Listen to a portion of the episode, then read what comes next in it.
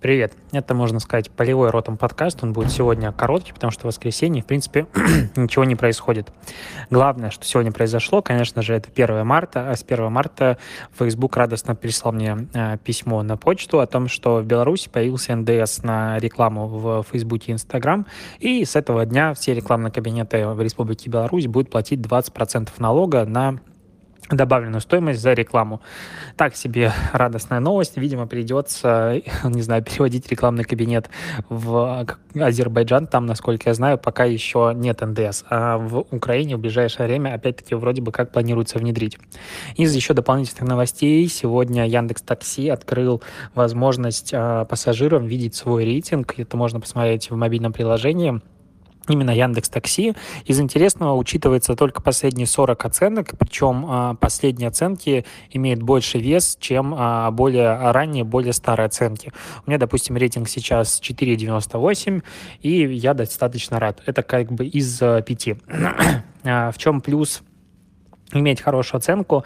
Если у тебя высокий рейтинг, то твои заказы для сервиса будут приоритетными. Соответственно, в момент высокого спроса найти машину будет проще, чем э, если у тебя маленький рейтинг. Ну, вот такая вот новость. Из э, статистики ну, точнее, из новостей прошлого, этой недели, а, я сделал себе подборочку. Тут Burberry подключил инструмент для э, шопинга в дополненной реальности в Гугле. Соответственно, сейчас пользователи из э, Великобритании и США, когда они ищут, э, не знаю, Бербери какой-нибудь продукт в Гугле, то пролистав чуть ниже, они могут, э, получили возможность посмотреть на этот продукт в реальном мире. То есть у тебя открывается камера в приложении, и ты берешь, типа, сумку Бербери или кроссовок ставишь на стол и смотришь на него с разных сторон. На мой взгляд, в большей степени баловство, потому что я посмотрел визуализацию этих данных. Это, ну, какой Бербери, это супер люкс, можно сказать так, это все стоит супер дорого, и а, выглядит в дополненной реальности это не настоящее, ну, очень не настоящее, пластиково и очень дешево. При этом они хотят а, как бы, ну, аудитория люксовых брендов зачастую совершает покупки, испытывая какое-то вдохновение. Поэтому производитель попытался создать новый захватывающий опыт с помощью дополненной реальности. Мне кажется, в этом случае у них не особо получилось. Опять-таки, это субъективно, а в отличие от условной Икеи, где ты можешь взять и поставить любой диван, любое что угодно, не знаю, кресло у себя в квартире и примерить, как она будет смотреться относительно твоего интерьера. Вот это вот реально крутая штука. При этом а, есть же, допустим, приложение от а, белорусов, стартап, который который позволяет тебе примерить кроссовки. Вот это тоже достаточно интересно. Соответственно, мне кажется, все-таки дополненная реальность работает тогда, когда она взаимодействует с реальным миром так, как это будет выглядеть, как это должно работать. То есть просто поставить кроссовок на стол, ну, это, конечно, прикольно, но, по сути, бесполезно. Когда я могу а, примерить что-то на себя, вот это круто, и а, в таком случае дополненная реальность работает. Допустим, как у бьюти-брендов, которые позволяют тебе примерить косметику. Допустим, L'Oreal в этом направлении в Европе движется очень-очень активно, быстро, и он понимает, насколько важно такое как раз направление для Яком. Потому что как иначе выбрать косметику. А, из грустного. Microsoft э, планирует отказаться от плиточного интерфейса в разделе «Пуск», потому что вроде бы как э, тот результат, который он производит, не равняется тому результату, который был запланирован. Вот так вот я скажу.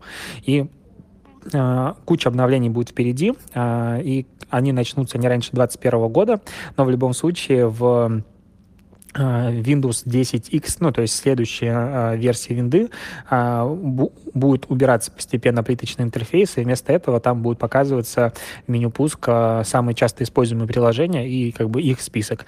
Я не знаю, мне, допустим, я пользуюсь виндой, и мне очень нравится как раз-таки плиточный интерфейс меню пуска, я туда захожу, вынес туда все свои ну, папки, которые мне нужны в быстром доступе, все приложения, и использую максимально быстро и ненапряжно. Кстати, в вообще 2019 году а, впервые с 2011 года наблюдался рост э, продаж персональных компьютеров э, ну, впервые, можно сказать, в этом десятилетии адекватный. А, причем рост был большой, почти 3%. А, при этом, как бы, основной причиной, почему повысились продажи персональных компьютеров, как раз-таки э, называется факт того, что Microsoft перестал прекращать, ну, перестал поддерживать а, Windows 7, и народ начал наконец-то перелезать на Windows 10 и обновлять по этому устройство. Ну, возможно, да, я вообще не понимаю, как Windows 7 можно пользоваться в 2019 году или в 2018 году, я уже давно перешел на десятку с момента ее появления, и дико-дико рад, и вообще, если ты считаешь, что винда это по-прежнему то глючное убожество, которое было в начале а, десятых годов, то это уже давно не так. Windows не обязательно сносить каждый год, переустанавливать, чтобы она не глючила, все такое. Windows работает прекрасно, если... Да, ни, никаких если. Сейчас, насколько я помню, а, по последним данным, а, устройства от Apple, именно MacBook и прочее, они более подвержены рискам заражения вирусами, чем винда. То есть винда, в принципе, без антивирусов и так далее на встроенном защитнике работает опять-таки прекрасно. Мир изменился. К новостям рекламы. А, Coca-Cola выпустила новый а, большой такой ролик. Он очень крутой. Скорее всего, мы его увидим еще в Каннах в этом году. Э, идет почти полтора минуты. В чем идея? А, в общем, атмосфера глобального какого-то накаляемого, ну, в общем, жарко, какой-то небольшой городок, пробка, люди везде спорят, спорят в машинах, спорят, а, перев... ну, водитель перевернутого грузовика с полицейским, спорят э, дети со своей мамой, которая наверху и так далее. При этом все вокруг начинает разрушаться, то есть э, трескает стекло в машине, э, рушится балкон и так далее и тому подобное. В общем, как вокруг все ломается. И это ведет к тому, что даже начинают супергерои сражаться между собой, и а, появляется звезда сериала а, «Матрешка», к сожалению, не смотрела, она призывает всех героев задуматься о своих поступках и решить, стоит ли всегда настаивать на своей правоте. Соответственно, Кока-Кола предлагает а, вместо вот этого разрушения, потому что там, ну, реально апокалипсис и какой-то блокбастер, ну, очень все дорого снято, красиво, вообще никаких проблем нет, это реально, а, условно, уровень фильмов Marvel.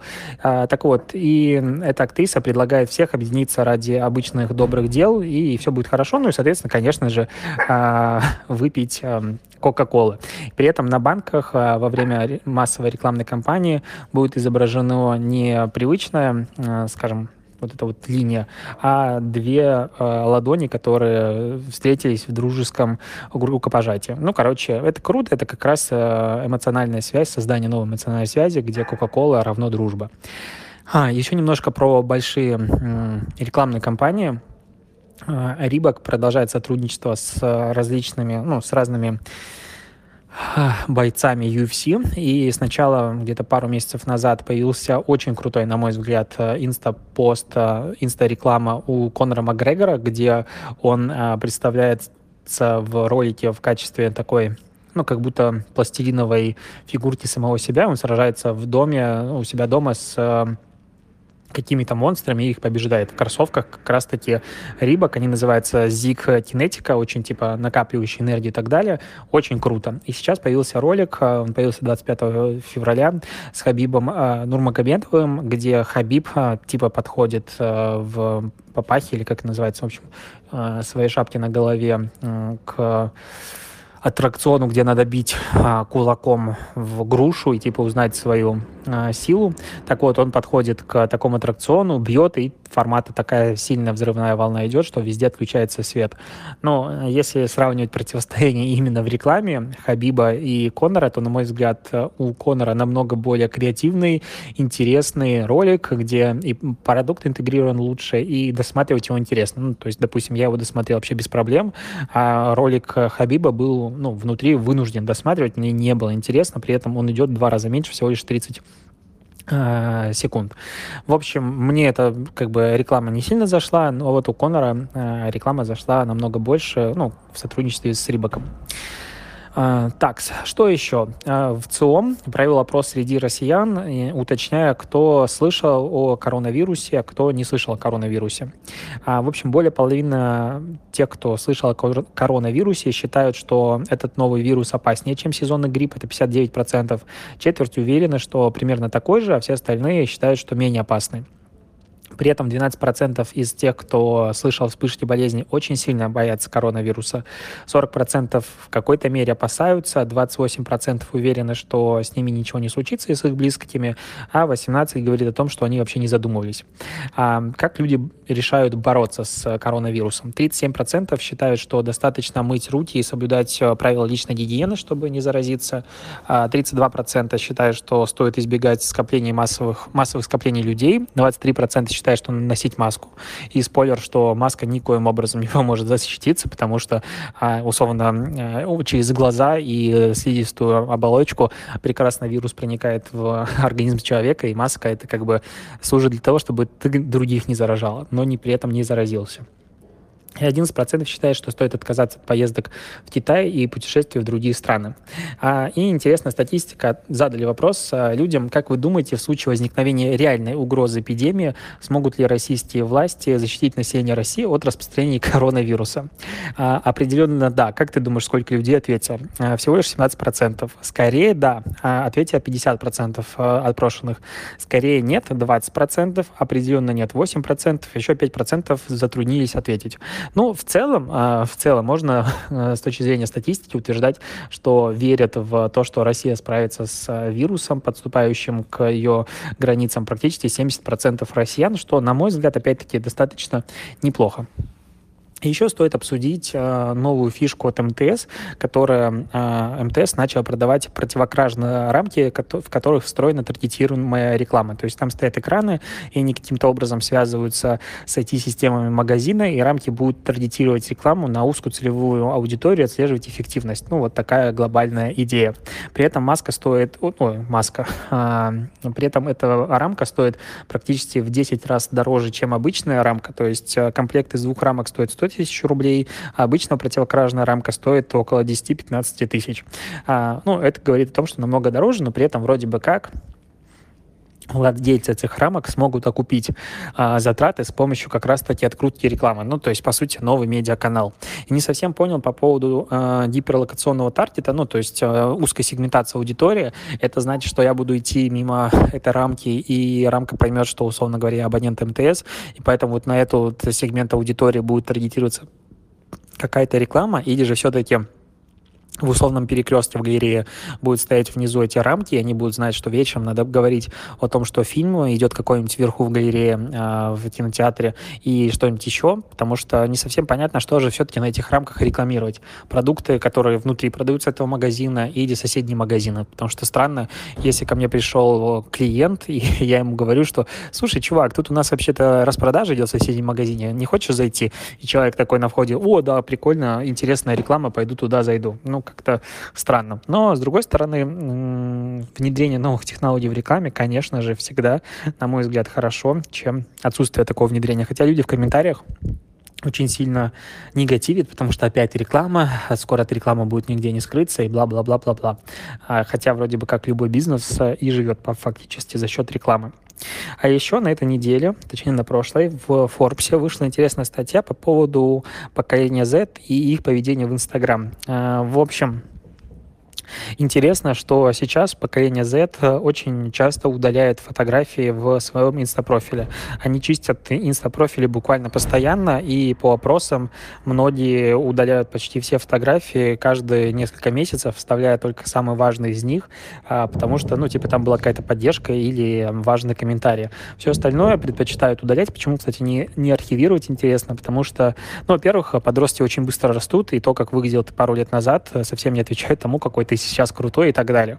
С другой стороны, они опять-таки а, боятся того, что работодатель а, потом, ну, точнее, а, контент, который опубликован в его инстаграм-профиле, будет каким-то образом влиять на его дальнейшую жизнь с точки зрения того, как будет работодатель смотреть на этот аккаунт и так далее. И, короче, сейчас поведение э, вот, э, подростков э, поколения Z в социальных сетях намного более осознанно, чем предыдущие поколения, которые публиковали туда что угодно, а потом получали увольнение и вообще не задумывались о том, что все-таки их жизнь э, находится не только в офлайне, но и в онлайне, и онлайн влияет на их офлайн. А, и из последних новостей сегодня. А, тут Уилл Смит опубликовал у себя в инстапрофиле а, видос, где, в общем, это видос вот 26 июня 2017 года был репетиция парада в Минске, на которой танк дрифтанул, условно говоря, а, наш белорусский, и вылетел в бордюр, и он подписал этот э, пост как «Вечер субботы, пей с ответственностью». Короче, видос, конечно же, набрал а, миллионы просмотров, и там отметился один из профилей а, белорусских. Интересно будет посмотреть, как это повлияло на его прироста. Ну и последняя новость этого дня. Тут, э, так как 1 марта сегодня, ВКонтакте в очередной раз призывает публиковать посты у себя во ВКонтакте, и появилось всплывающее сообщение, в котором э, тебе предлагается публиковать какие-нибудь воспоминания, новости или идеи по поводу того, что у тебя вот начала весна. Мне, допустим, предложила публиковать весной, словно начинается новая жизнь, и два хэштега. Весна пришла и хэштег 1 марта. Ну, похвальное то, что ВКонтакте начинает все-таки заниматься проблемой того, что никто там ничего не постит.